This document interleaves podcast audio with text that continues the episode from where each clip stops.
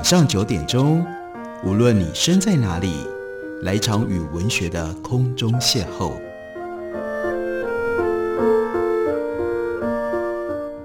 杨照谈书，邀您一同遨游文学世界，认识古今中外的经典之作。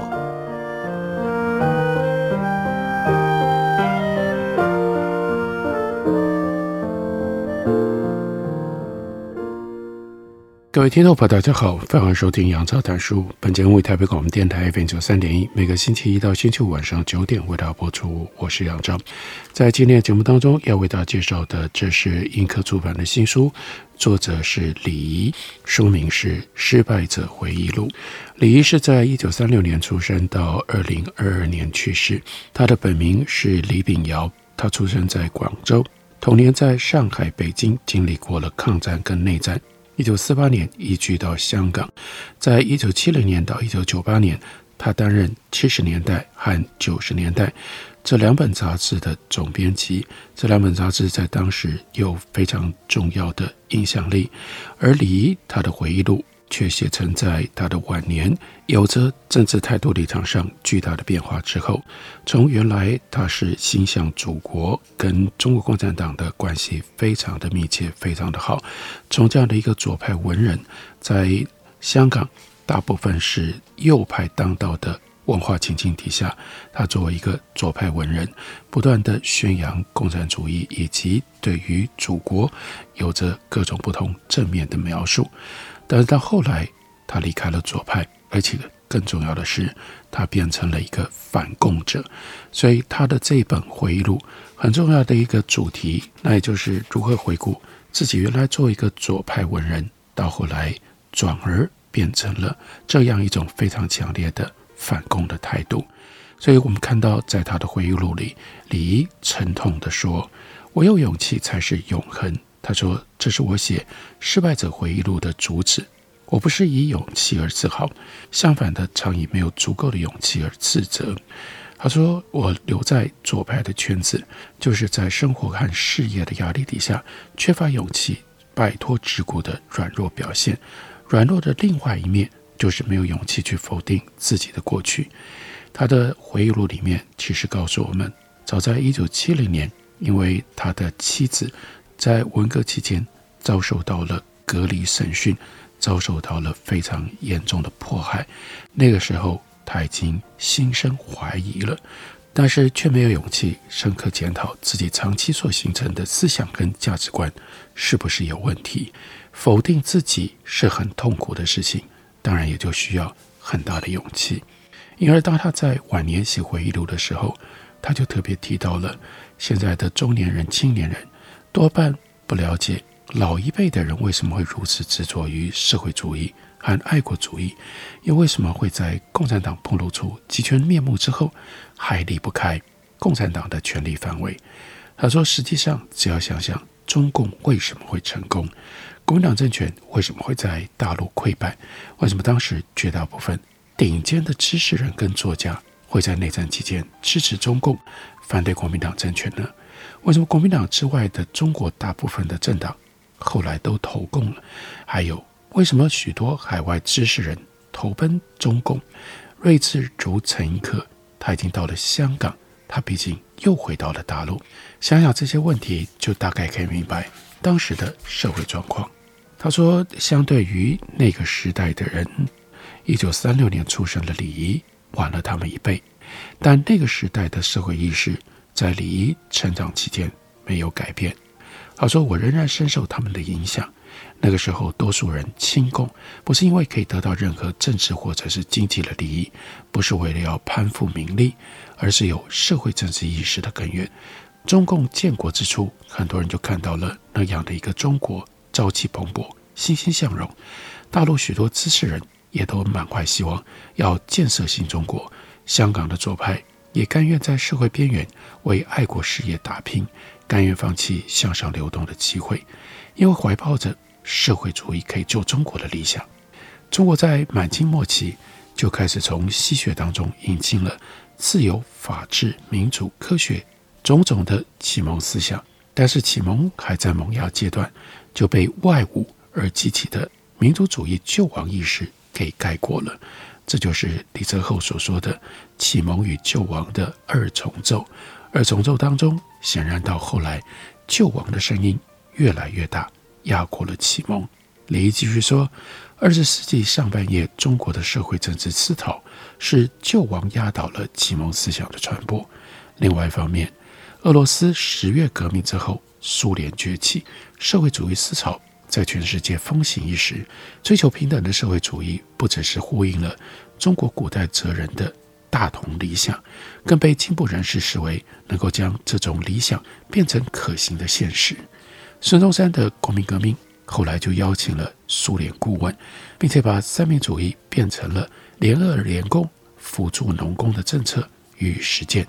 当时的知识人、知识分子几乎没有人不沾染社会主义意识的，也没有哪一个知识人会认为人应该不平等，应该有贫富差距，应该容许人剥削人。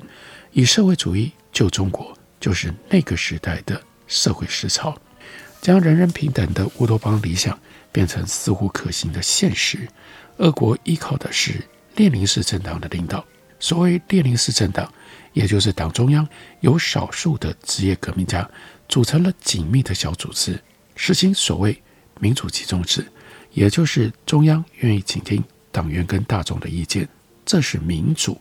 但是统一由中央发布各项命令，全党无条件服从，这是集中。入党需要经过严格的审查，入党之后下级服从上级，没有个人意志。这是铁律。列宁式政党的另外一个特征，那就是崇尚暴力的强制性，一党领军，一党领政，还有一党专政。国民党按照苏共的模式改造成为非完善的列宁式政党，中共则完全继承列宁式的政党组织。一九二三年，国共合作，北伐接下来推翻了。从辛亥革命之后，对于李仪来说，他认为。这是当时最能够体现法治、自由以及小政府原则的北洋政权。然后呢，接着就是国共两党展开了数十年的联合跟斗争。最后，国民党政权溃败，迁到了台湾，又形成了台海两岸对立的局面。救亡之上，救亡压倒了启蒙；平等之上，平等压倒了自由。那是那个时代进步人士。他们普遍的民族意识，也是中共一九四九年能够建国的社会意识根本。而李仪回顾他在成长的过程当中，从现实、从书本，也就不断地累积这种意识，深植脑中。李仪他特别提醒我们，不能够用现在已经拥有的众所周知的资讯，去质疑当年的历史，质疑当年人们为什么没有那样的认识、那样的觉悟，会允许。发生那样的事，我们来看一下：一九一七年，俄罗斯十月革命成功，第二年，苏联就发布了宣言，放弃在这之前他们在中国的一切利益。这当然就得到了当时中国社会普遍的好感。孙中山特别提出了以俄为师的口号，但苏联其实并没有兑现承诺，反而在外蒙古跟中东铁路问题上一直不断地侵犯中国的利益。十月革命之后，全世界都兴起了社会主义的热潮。四年之后，一九二一年，中国共产党成立。再三年，一九二四年，国民党进行改造，聘苏联顾问来建立列宁式的政党，采取了联俄容共的政策，成立了黄埔军校，由中共的周恩来担任政治部主任。这个时候，积极的准备北伐，以武力推翻当时的。民国北京政权，当时全世界许多知识分子，他们都被社会主义的理想给迷倒了。中国也笼罩在这股追求平等的思潮当中。然后很有意思的是，在回忆录里，李仪提出了他对于北洋政府的看法跟评价。他说，一九一一年辛亥革命之后，次年成立了中华民国北京政府，到一九二八年被北伐战争推翻。民国北京政府维持了十七年，北伐战争的中途发生了国共分裂，但无论国民党还是共产党，对民国北京政府都是极度丑化、妖魔化，称之为北方军阀统治时期。所有历史书写课本、书籍、影视，北洋政府都脱不了军阀混战、野蛮无知、压榨百姓的形象。历史真相被扭曲了几十年，直到二零一二年，河北大学教授王铁群写了一篇长文，《民国北京时，民国北京政府时期是中国民主社会的开端》。在文章当中，王铁群就说，民国北京政府时期的十七年。是中国民主社会的开端，它的民主程度虽然比不上今天的台湾，但却是二十世纪中国最民主的时期。民国北京政府的总统跟国会都是由选举产生、建立并且认真实行三权分立制度。他们不是中央集权，而是地方自治。地方官员不是中央任命的，而是由当地公民普选产生。中央跟地方清楚划分财权，还有事权。当然，对于李仪这样一个知识分子来说，更重要的是，那十七年也是中国大陆的学术言论结社最自由的时期。大量独立媒体，例如《京报》《新青年》《语丝》《晨报》，他们的言论大胆到位，也就在这段期间当中催生了新文化运动。这一段在提示，在刺激我们，是不是应该对于一九一二年到一九二八年这十七年当中的北洋政府有不一样的看法、不一样的评价呢？我们休息一会儿，等我回来继续聊。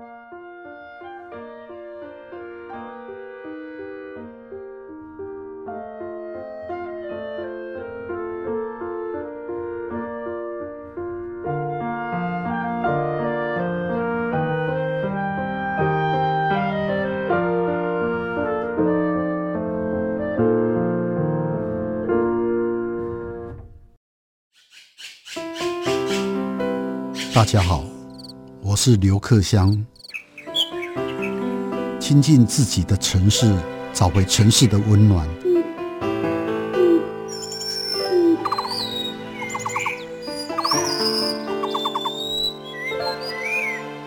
听见台北的声音，就在台北广播电台，FM 九三点一，AM 一一三四。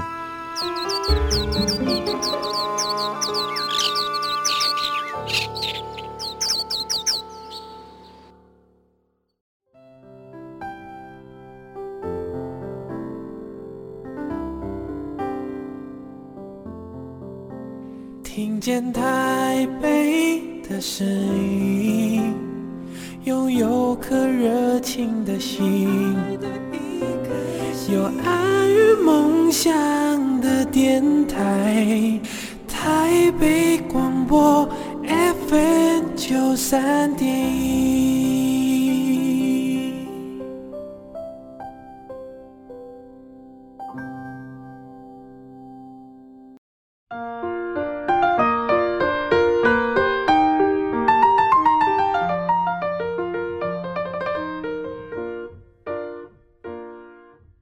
感谢您继续收听《杨照谈书》。本节目以台北广播电台 FM 九三点一，每个星期一到星期五晚上九点，为大家播出到九点半。今天为大家介绍的是李仪他的失败者回忆录。印刻出版公司刚刚出版了上下两卷。我们特别为大家介绍上卷的内容。在上卷当中，李仪就回顾他是如何变成了一位左派文人，他跟左派之间的关系，他如何吸收。跟社会主义、共产主义有关系的知识，更进一步的这些知识内化，而变成他生命相当长一段时期的主要的价值观。他说，一九四八年到香港，在培正中学读了两年之后，他的父亲一九五零年将他转校到由中共领导的爱国学校香岛中学。他说，记得刚踏足这学校的时候，耳目一新，还在培正的时候。同学之间嬉闹、冷漠、孤单，完全不同。这里的同学、老师亲切有爱，像大家庭一样。在香岛四年，是李仪青少年成长跟确立酌情价值观跟人生观的关键时期。老师们真心相信，只有共产党和社会主义可以救中国。这个信念推动他们的教学热忱，而整个校风洋溢着互助互爱的精神。李仪说：“我认识了许多好同学，包括后来成为妻子的梁丽仪。那个时候的左派机构在香港呢是次等地位，爱国学校的老师薪资低，毕业生的社会出路狭窄，而且缺乏向上流动的机会。在这样的机构工作学习，所依恃的当然就是政治信念。尽管教育的目的是要学生爱社会主义祖国。”但不是用硬销的不可违背的洗脑方式，而是循循善诱。老师和帮助你的同学都真诚相信他们所说的一切，他们只希望你也能够觉醒进步，走上他们认为的光明大道。那个时候读到了几本书，对于礼仪政治信念的形成有着关键的作用。一本是艾思奇的《大众哲学》，这本书在当时真的。读者非常的多，他浅显生动，用通俗的语言，透过很多具体的故事跟形象，讲唯物论、辩证法、社会发展规律等这些马克思列宁主义的大道理。李仪说：“我读的时候四十五岁，读了之后认为自己已经认识了这些哲学道理。”艾思奇原名是李生轩，他的笔名是艾马克思，还有。伊里奇列宁，所以叫做艾思奇。大众哲学，一九三四到一九三五年在读书生活》半月刊连载，一九三六年出版了单行本。从抗战到中共建国的整个时期，在宣传中共的思想意识上，这是很大的推动作用。许多年轻人不会看马列的原著译本，就只看大众哲学，认为自己已经掌握了真理，并且呢，以此。形成了他们的思想，这是他们的思想武器，引导他们走上追随中共革命的道路。在国共斗争当中，国民党有学问的人很多，但就没有人用通俗语言，通过讲哲学的方法写出这样的书。国民党的对策能怎么做呢？就是将《大众哲学》这本书列为禁书。现在当然回头看，《大众哲学》不是哲学，这是。政治宣传是为了达到当时中共的政治目的而写的。那个年代，李仪另外读到的一本书，那就是美国记者艾卡斯诺他所写的《红星照耀中国》。英文本是在一九三七年出版的，中译本有很多个不同的名称，为了要逃避国府的查禁，用的最多的书名是《西行漫记》，而李仪他少年时候买到的版本，则是《长征》。两万五千里，那是一九三八年出版，一九四九年重印的版本。美国记者 Snow，他在一九三九年通过一些人的介绍联络，进入中共西北根据地延安，进行了三四个月的采访之后，写成了这本巨著。通过对毛泽东和中共高级领导人，像是周恩来、彭德怀、朱德等等这些人的采访，生动地讲述。中国红军在国民党围剿的过程当中大逃亡，两万五千里长征，建立西北根据地的民主政府的面貌。其中最突出、最生动的是由毛泽东自述，叫做“一个共产党员的来历”。后世有关毛泽东早年的成长跟活动的资料，很多都来自于艾卡斯诺的这本书。Snow 他不是共产党的信徒，他是以自由记者的身份。带着当时无法理解关于革命、红色政权、苏区的文化、政治、经济、共产党人的信仰等等这一连串的疑惑，如实的报道了他的所见所闻。在当时来说，在中国大部分地区，以致全世界都仿佛因为这样得以拨开了中共的神秘面纱，展现出 Snow 笔下的中国共产党面貌。这本书迅速被译成了。多国的文字，并由畅销书进而变成了经典，在中国广大地区影响力尤其惊人。当时许多年轻人都是因为读了这本书，就跑到红色根据地去延安，留在延安，或者直接间接为中共夺取政权效力。在中共建国之初，李一读到了这本书，也禁不住对中共革命者为了建立新中国的努力。感到无限的敬佩，也向往这样的革命生涯。Snow 所写的是不是中共红色根据地的真貌呢？毛泽东和其他领导人的事迹是否真实呢？他说：“我想到的是美国作家 Barbara Tuchman 他写的《史迪威与美国在中国的经验（一九一一到一九四五）》这本书当中，记载了有关蒋介石夫人蒋宋美龄对权力的看法。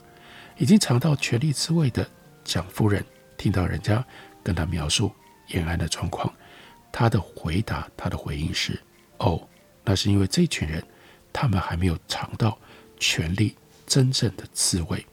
这句睿智而感伤的话，可惜当时没有被传播。而在 Snow 访问延安之后几年，红色政权在西北比较稳固。你看，中共就展开了斗争运动。在中共建国了之后，好长的一段时间当中，Edgar Snow 的这本书当年鼓舞了无数青年去投奔延安的，竟然。没有再重版，后来重版也只是因应 Snow 去访华而做内部发行。李仪就说：“我对这个没有深刻的研究，但相信这里有中共认为不适宜在掌权之后公诸于众的原因。中共的政策此一时彼一时，没有真正要坚持的理念，一切都以有利于掌权者权力作为依归。”然后在回忆录里，李仪提到了二零一八年，那是第三十七届香港电影金像奖，导演楚原获颁终身成就奖。他在获奖感言里说：“最后，我送给大家我喜欢的几句话：当你回首往事，不因碌碌无为而悔恨，不因虚度年华而羞耻，那你就可以骄傲地说：我不负此生了。”楚原说的这几句话，李一觉得很熟悉，他就想起了读中学的时候深受影响的一部苏联小说，其中被多次引用的这段话。这个主角说：“人最宝贵的东西就是生命，生命属于我们只有一次而已。人的一生是应该这样度过。当他回首往事的时候，不因虚度年华而悔恨。”也不因过去的碌碌无为而羞耻，这样他在临死的时候就能够说：“我的整个生命和全部精力都献给了世界上最壮丽的事业，为人类的解放而斗争。”楚原比李仪大三岁，李一念中学的时候，楚原应该是在广州中山大学读书。那个时候，中共建国不久，是实行向苏联一面倒政策的时期。在青年教育当中，最被推崇的那一部苏联小说，也就是这个话的来源，书名是《钢铁是怎样炼成的》，作者是苏联红军的骑兵。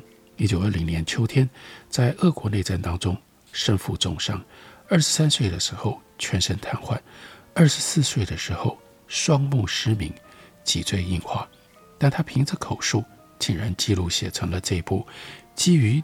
个人经历的小说。根据报道，这部在一九三三年写成的小说，中译本从一九五二年到一九九五年四十四年当中，一共印刷五十七次，发行两百五十万册。中国教育部把它列为中小学生必读丛书之一。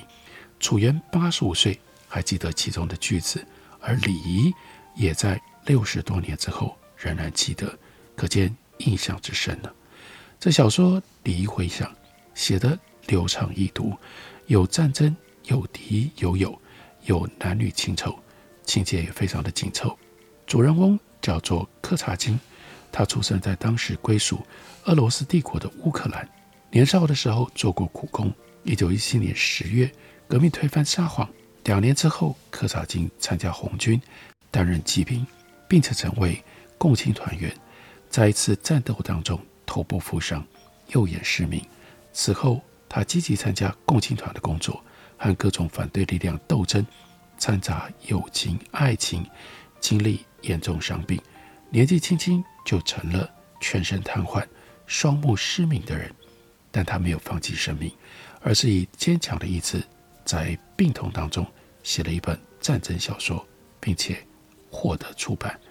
如此，柯察金又拿起了新的武器，开始了新的生活。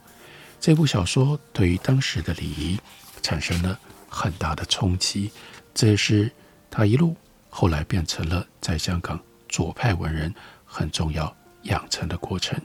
失败者的回忆录非常真切地将李毅自己的过去，尤其是他的信仰、他的政治态度的形成，做了清楚的描述跟回顾。这本书由印客出版公司刚刚出版，介绍给大家，推荐给大家。感谢您的收听，明天同一时间我们再会。